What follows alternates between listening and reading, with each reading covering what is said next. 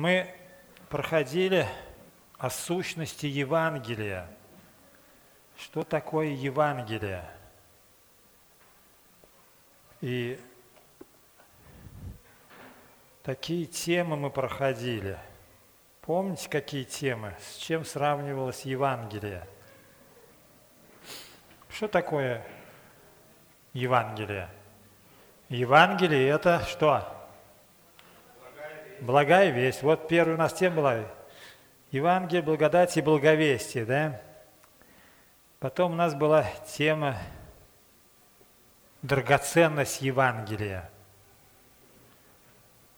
Почему Евангелие драгоценно?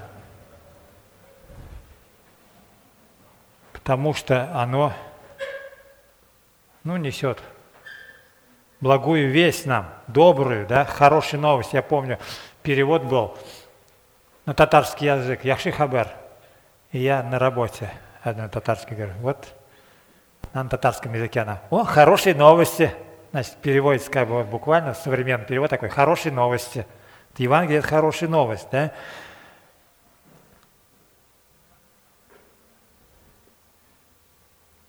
Мы такую тему проходили. Проклятие иконы суперхристианства. То есть икона – это, ну, как бы образ, да, и мы можем нарисовать ложный образ. Вот что, чем они, вот, ну, идолы? Это ложные образы. И мы тоже можем себе нарисовать как бы искаженное Евангелие. И также вот тема такая – сердце христианства. Евангелие благодати и благовестие – это сердце христианства. То есть самое главное в христианстве – это Евангелие. В чем самое главное в Евангелии? Помните такое это вот, из 15 главы Коринфян, да, Павел говорит, напоминаю вам Евангелие, которое вы услышали, которым и спасаетесь. Мы спасаемся Евангелием, поэтому это самая суть сердца христианства. И Евангелие это не только имеется в виду вот, ну, четыре Евангелия, да, а это весь Новый Завет Евангелия в широком смысле слова. Потому что, скажем, вот послание римлянам – это Евангелие в чистом виде. Мы сегодня тоже будем упоминать а тут читать. И так, вот, например, такая тема была. Евангелие – это надежда безнадежных. То есть люди, не имеющие надежды, и безбожники в мире, они получили надежду. Церковь, которая родилась в результате благовестия Евангелия, да, благодаря жертве Иисуса Христа, который основал церковь, который врата ада не одолеют, он дал, вот, говорит, вы были некогда безбожники в мире, и Бог дал надежду таким безнадежным людям, дал надежду – мы тему проходили подлинность Евангелия.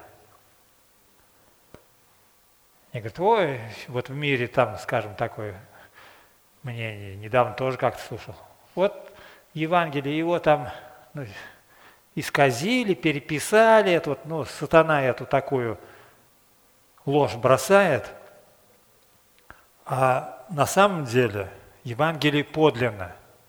В чем подлинность Евангелия, мы говорили, доказательство да, подлинности Евангелия?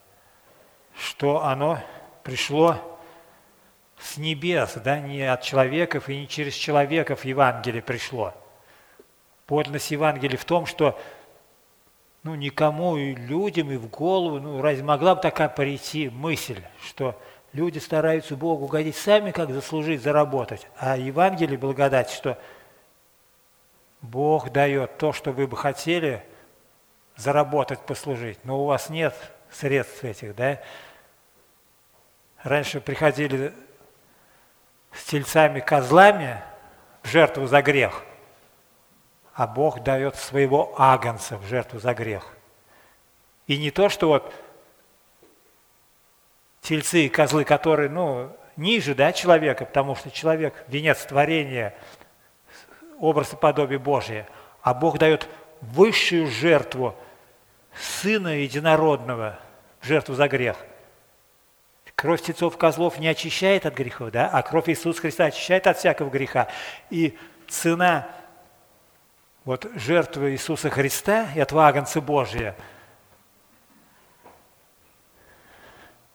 она сравнивается, знаете как, вот, например, если вот положить все богатства мира на одну чашу весов, а на другую положить кровь Иисуса Христа, она перетянет. То есть цена гораздо больше всех сокровищ мира. Да и не только тут цена крови Иисуса Христа, да, даже говорит, что польза человека, если он приобретет весь мир, а душе своей повредит. То есть даже душа человеческая настолько ценна, что она дороже всех сокровищ мира. Ну, давайте тогда положим. Представляете, говорят, вот есть астероид там какой-то, да, громадный, чистый алмаз. Представляете, тут, как говорится, вот, ну, мизерный какой-то, дорогие стоит алмаз, да? А там гора алмаза алмазная, там или золото, может, целая планета. И вот со всей Вселенной все богатства собрать на одну сторону весов, да, на чашу, на другую кровь Иисуса Христа, она перетянет.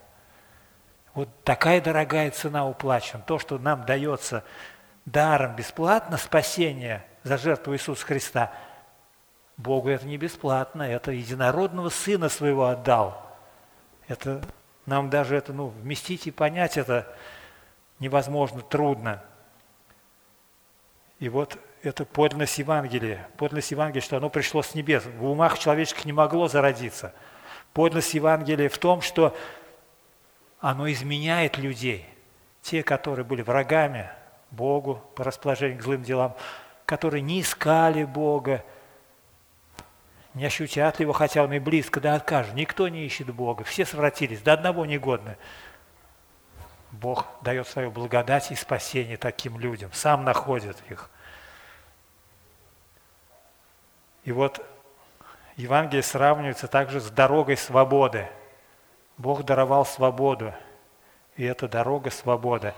Мы говорили, что, например, там вот пример такой. Бухенваль, там была дорога смерти, вымощенной да, этими – брусчаткой. И, а Христос проложил дорогу свободы в небеса. Он, он дорога, говорит, я есть им путь, истинная жизнь. Он и дорога, он также и дверь в небесное царство. Я есть им дверь, входящий мною, и войдет, и выйдет, и пажит найдет, да, дверь овцам он, в жизнь вечную.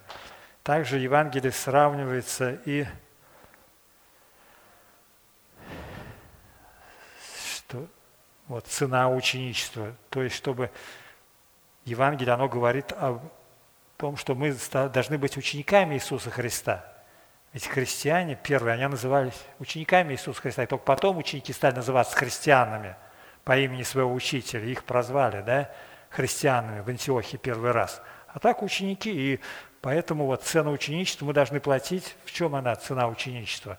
Конечно, нужно отвергнуть себя, отвергнуть свое представление о спасении, отвергнуть свое представление, вот мы говорили о счастье, а принять то, что Бог нам дает, что цену платить придется отказаться, не только там, говорит, взять вот крест и следовать за не кто любит меня больше, нежели там отца, мать, детей там, или земли, да, тот недостоин меня. То есть высшую цену, чтобы мы были готовы, как ученики, платить.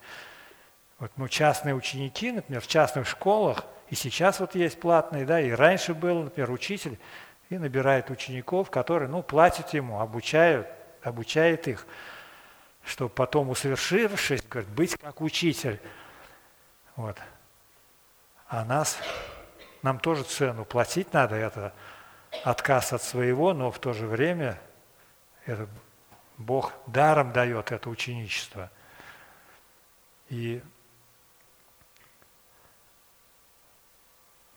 Иисус также, мы говорили о смирении, что нам нужно смириться. Суть библейского вот Евангелия заключается в том, что нужно смириться, чтобы следовать за Ним – также, что у нас должен быть правильный взгляд, траектория верного взгляда, то есть смотреть на Христа, не на себя, не на мир, да, а на Христа смотреть. Затем мы говорили о патриотизме воскресших, что в чем патриотизм? Патриотизм – это, значит, ну, мы говорили, любовь, да, к родине, там вот, к месту, где он родился, к своей стране, а у учеников Иисуса Христа, у христиан, у них должен быть патриотизм к небесному, к небесному царству. В Евреям написано, он говорит, но они стремились к лучшему, то есть к небесному. И это стремление у нас к небесному, оно рождается под действием Евангелия, потому что Христос, когда вышел, проповедовал, говорит, покайтесь и веруйте в Евангелие, покайтесь, ибо приблизилось Царствие Небесное. Евангелие начинается с благовестия Царства Небесного. Мы туда стремимся, потому что в чем заключается патриотизм, да, да? Что мы, если только в этой жизни надеемся на Христа, мы несчастнее всех человеков, но мы стремимся к небесной родине – Но в этой жизни тоже нам Христос, как мы поем, да, нам и в этой жизни хорошо с Христом. Почему хорошо? Потому что Он Творец, Он задумал нас, и как бы это Библия, это инструкции, как нам жить и на этой земле, как достичь небесного царства, и как жить правильно на этой земле, праведно, свято. И если мы живем по этой инструкции, у нас будет все благополучно в порядке. А когда люди не знают этой инструкции, да, вот у них жизнь так вот кувырком, все наперекосяк идет, когда уже все уже ну, безнадежно, да, как говорит, полная безнадега, вот вспоминают, ого, как говорится, гром грянул, да, перекрестился, давай в церковь побежал, да, смерть глянула в лицо, побежал в церковь причастие просить. И тогда Бог начинает работать в сердце. И мы ходим и слушаем Евангелие, и должны этим Евангелием делиться. Да? И вот что мы должны сказать. Самое главное, когда мы встречаемся с нашими соседями, там, да, друзьями, еще не верующими, не принявшими, вот как им сказать самое главное, самая суть Евангелия – Помню, я раньше слушал, говорит, любую вот, ну, лекцию в любой институт, говорит, зайди там, послушаешь, ага, понятно, тут, тут в сельском, о сельском хозяйстве, тут там в медицинском, например, о лечении, говорят, и все как-то, ну, можно понять, говорит. А в церкви иногда, говорит, ходишь, слушаешь, слушаешь, ну, о чем же тут говорят, а что самое главное это, как бы трудно уразуметь. Калининский рассказывает, он там на Украине жил, у нас Черномырдин был послом на Украине. И вот он говорит, приезжал там лекцию, говорит, с другом. Ему задали вопрос про Крым, говорит. Говорил, говорил, говорит, 15 минут. Говорит, э, друг спрашивает, о чем он сказал? -то? Не знаю, говорит, о чем он сказал-то. Вот как политики умеют говорить. 15 минут говорил и не поняли, что он говорил. Хотя, говорит, старались понять. Вот. Вот, а Евангелие, да, нам надо именно сказать так, чтобы Евангелие поняли, да? Что, чтобы мы хотели, что хотел сказать Бог. А мы начинаем обычно как? Ну, начинаем, да, о Боге, давай, об эволюции, об иконах начинаем говорить и все такое, да, о сути Евангелия. А верующие, вот, ну, некоторые даже и годами, может, и не знают точно, что такое Евангелие – одного, ну, как бы, начинающего пастора, вот, ну, уже группа набрала, то человек 15. И вот, говорит, ну, там разнобой, никак ничего не ладится, непонятно. Он совет спрашивает, говорит, дай им, говорит, чтобы они написали свое Евангелие. Вот сейчас вот дай задание, например, давайте каждый к следующему разу напишите свое Евангелие. Во что вы верите, как вы представляете Евангелие.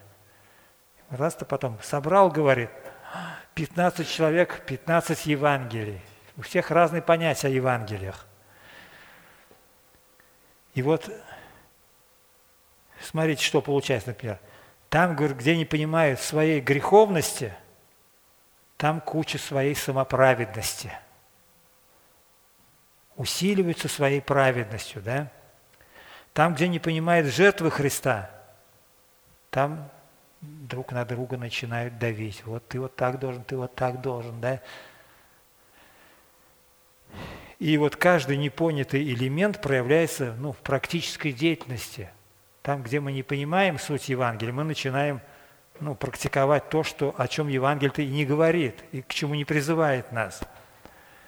И вот послание римлянам, оно, как Лютер назвал это, Евангелие в чистом виде. И Павел говорит, что я ну, давно желал к вам вот попасть в Рим и вам представить вот благовестие – они уже церковь, они уже существуют. И он им хотел вот, ну, Евангелие свое представить. Мы уже говорили подлинность Евангелия, что, скажем, апостол Павел не был же в 16-12 апостолов, в их числе не был. Ему Христос особо явился, и ему Евангелие даровал тоже. И он это Евангелие проповедовал, а потом, через какое-то время, он раз пришел к апостолам в Иерусалим – и им представил то Евангелие, которое ему Иисус Христос открыл. И что получается? Господь для доказательства подлинности Евангелия продублировал Евангелие. То Евангелие, которое они от Христа приняли, и то, которое Христос даровал Павлу, оно все состыковалось. Они одобрили его Евангелие.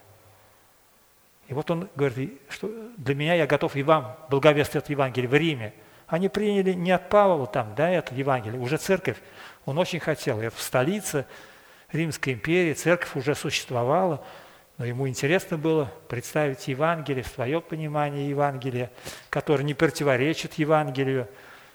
Но как он был очень образованный, хорошо знал Писание, да, воспитывался у, у ног Гамалиила, самого лучшего богослова того времени.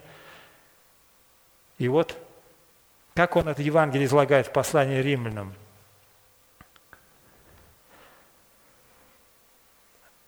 Проблема в том, что бывает, ну, как бы сказать, разбавленное Евангелие.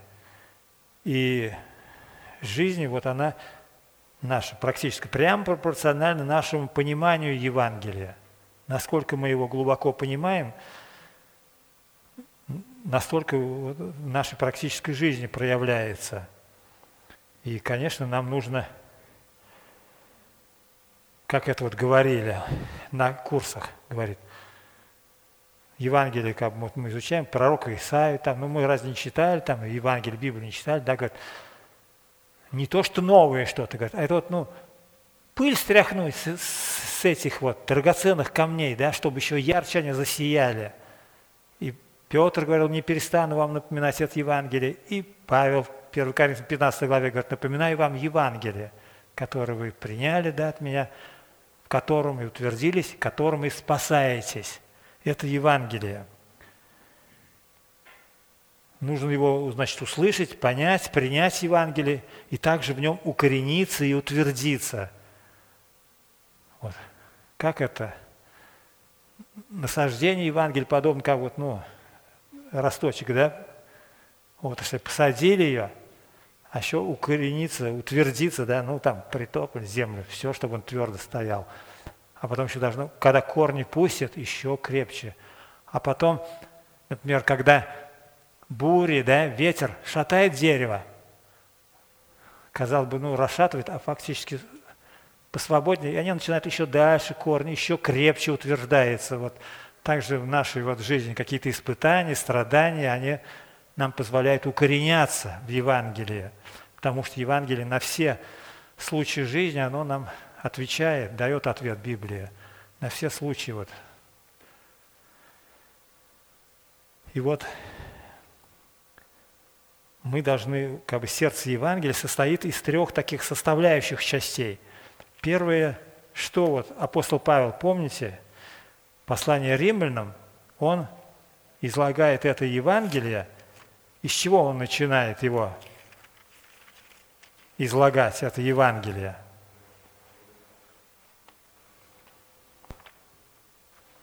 Послание Римлянам он начинает излагать с плохой новости. Не из хорошей новости, да, а с плохой новости. Говорит, я должен ельным, и варвам, мудрецам, и невеждам, с 14 стиха 1 главы, да, то есть, ну, всем Евангелие нужно благовествовать. И находящимся вам, да, готов благовествовать. Я не сажусь в благословении Христова, то есть Евангелие, потому что оно есть сила Божия к спасению. Мы говорили, это доказательство подлинности, что оно действует, да, меняет сердца. И сразу открывает, что в нем, в Евангелии, открывается правда Божия от веры в веру. Праведная вера жив будет. То есть главное верой достигается. И вот, начиная с 18 стиха, тут же уже начинает Евангелие, смотрите, с плохой вести. «Ибо открывается гнев Божий с неба на всякое нечестие и неправду человеков, подавляющих истину неправдою. Ибо что можно знать о Боге явно для них, потому что Бог явил им. Ибо невидимо Его, вечная сила Его и божество, а создание мира через рассматривание творений видимо, так что они безответны. Он начинает излагать, ну, как мы вот обычно говорим, ты веришь в Бога, да? Первый вопрос. Если не верит, вот как раз вот это вот, что, ну как же ты не веришь? Это нет тебе извинения, потому что вечная сила, божество от создания мира через рассматривание видимо. Не будь тебе извинения, что ты не знаешь Бога, не слышал о Боге. Это называется всеобщее откровение, и первое доказательство космологическое, Калам называется, оно не в Евангелии, оно уже существовало в Древней Греции, это ну, такое доказательство Бога. И христиан первых гнали даже не за то, что они как бы ну, нового Бога проповедуют, да, а как за безбожие, потому что они весь пантеон это, то есть всех богов отметали, потому что это идолы, а одного единого Бога верили, Творца неба и земли. И их как атеистов, что они отвергали те, тех богов преследовали. А на самом деле они в единому истинному Богу поклонялись, который сотворил все. И вот говорит, как познав Бога, не прославили Бога как Бога. Это все люди имеют понятие о Боге Творце. Но если они это отвергают, не поклоняются, не прославляют Его, то предали Бог их превратному уму. У них ум извратился, и все, и пошло. И там дальше написано, как сегодня Евгений читал 31 главы, да, какие скверные грехи начали люди делать, и допотопный мир развратился их Бог потопом, погубил, а нынешние небеса и земля берегаются огню на день суда и погибели нечестивых человеков. Петр в первом веке написал это, да, над ним смеялись. Как так? Вода не горит, земля не горит. Сейчас уже никто не смеется, знает, что столько заготовлено. Такие оружия есть что и воду зажигает, и все сгорит. И плохая весть говорит о том, что гнев Божий над миром навис. А и они знают, говорят, праведный суд Божий, что делаешь такие дела достойны смерти. Достойны смерти. Я помню, в 90 годах в газете там написано был, один там был, я был три года в аду. И он говорит, ну как бы тоже вот не верил в Бога, а потом говорит, знал, что да, должен же быть суд за это, что придется когда-то от, отчет. То есть в сердце уже записано это вот, знает, что есть праведный суд Божий. Говорит, и, и так, не извинителен ты всякий человек, судящий другого, ибо тем же судом, каким судишь другого, осуждаешь себя. Вот. А мы знаем, что поистине есть суд Божий на делающих такие дела. Неужели думаешь ты, человек, что избежишь суда Божия, осуждая делающих такие дела, и сам делает тоже? Или пренебрегаешь богатство благости, кротости и долготерпения Божия, не разумея, что благость Божия ведет тебя к покаянию? Плохая новость говорит, что все согрешили, все лишены славы Божией – Плохая новость говорит, что возмездие за грех – смерть. И далее мы даже сказать и хорошая новость. Но дар Божий, жизнь вечная во Христе Иисусе, Господе нашем. И говорит, что вот, ну, скорбь и теснота всякой душе человека, делающей злое, во-первых, иудеи, потом и Елена. Нет разницы, да? И сравнивает тут, что и иудеи, то есть религиозные люди, согрешили, и язычники, тоже не знающие истину Бога, тоже согрешили. И говорит, какое же преимущество между иудеем да? Преимущество иудеев в том, что им, говорит, верено Слово Божие, то есть истина им верена, хотя они ее ну, не исполняли, да? И вот у нас тоже большое преимущество и привилегия. Мы имеем Евангелие. И это Евангелие, оно не только нужно для того, чтобы ну, признать себя грешником и вот с первым покаянием прийти к Богу, да? Но мы каждый день нуждаемся в Евангелии, чтобы мы должны проповедовать себе Евангелие, потому что без Евангелия нам нет надежды, нет жизни. И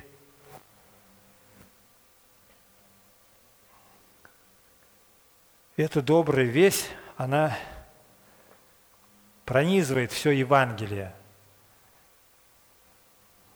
Иоанна 3, 16 говорит, да, это благая вещь, что Бог так возлюбил мир, что дал Сына Своего Единородного, дабы всякий верующий не погиб, но имел жизнь вечную. Покайтесь и веруйте в Евангелие. И далее вот апостол Павел он доказывает, что спасение верой достигается.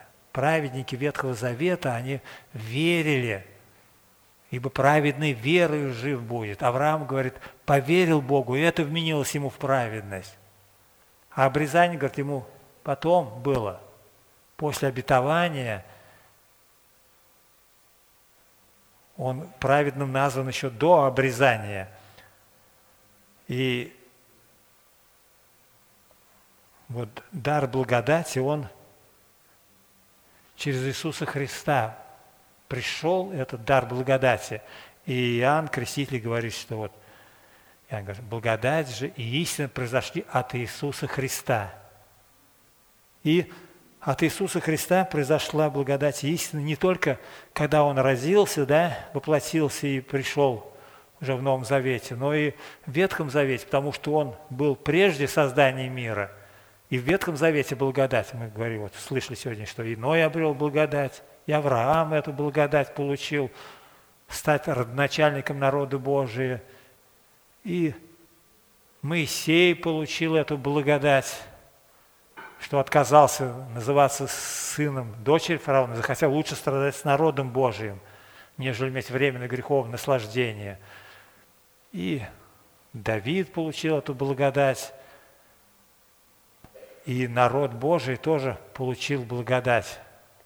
Когда, скажем, за грех они пошли в Вавилонский плен, а после получили благодать, что был указ да, от Кира строить храм вновь, их из плена отпустили.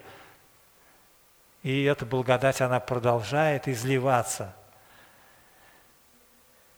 И вот эту добрую весть прежде чем человек должен принять добрую весть, он должен уверовать и в плохую новость, что если он не покается, он погибнет. Что он должен уверовать, что гнев Божий, который над этим миром, он непременно изольется. Бог долготерпелив, но долготерпение это не значит, что это ну, бесконечное терпение. И Евангелие нам открывает, что гнев Божий грядет на всякое нечестие. В Откровении более детально описывается, как это будет, гнев Божий изливаться во время великой скорби. И как благая весть заключается в том, что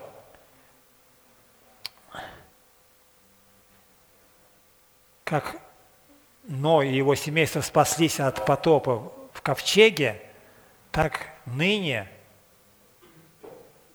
грешники могут спастись через церковь. Церковь является таким ковчегом спасения, потому что церковь, она плоть от плоти, да, и кость от костей Иисуса Христа. Единый, Он глава, а это тело церкви. Только во Христе можно спастись. Церковь, она со Христом нераздельно, едина, целые. Без Христа невозможно спастись. Нет другого пути, имени, под небом данным человеку, которому надлежало бы спастись, кроме имени Иисуса Христа. И мы должны вот при встрече всякой, вот в первую очередь, значит, плохую новость рассказать, чтобы человек понял, что без Христа, без благодати, он находится под гневом Божьим, над ним висит гнев Божий. Потом добрая вещь, что если он покается и уверует в Евангелие, он будет спасен.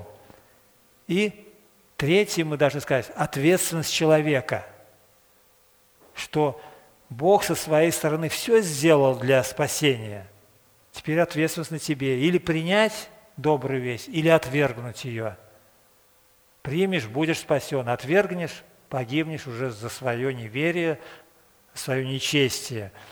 И также и наша ответственность. Наша ответственность исповедовать Иисуса Христа, всякому требующему вас отчету вашему пованию, дать ответ с кротостью и благоговением. Я в передаче видел, одного спросили там вот, ну, свидетельство, ты был там вот с той вот, ну, женщиной, вот, которую сын там убил в Корстоне?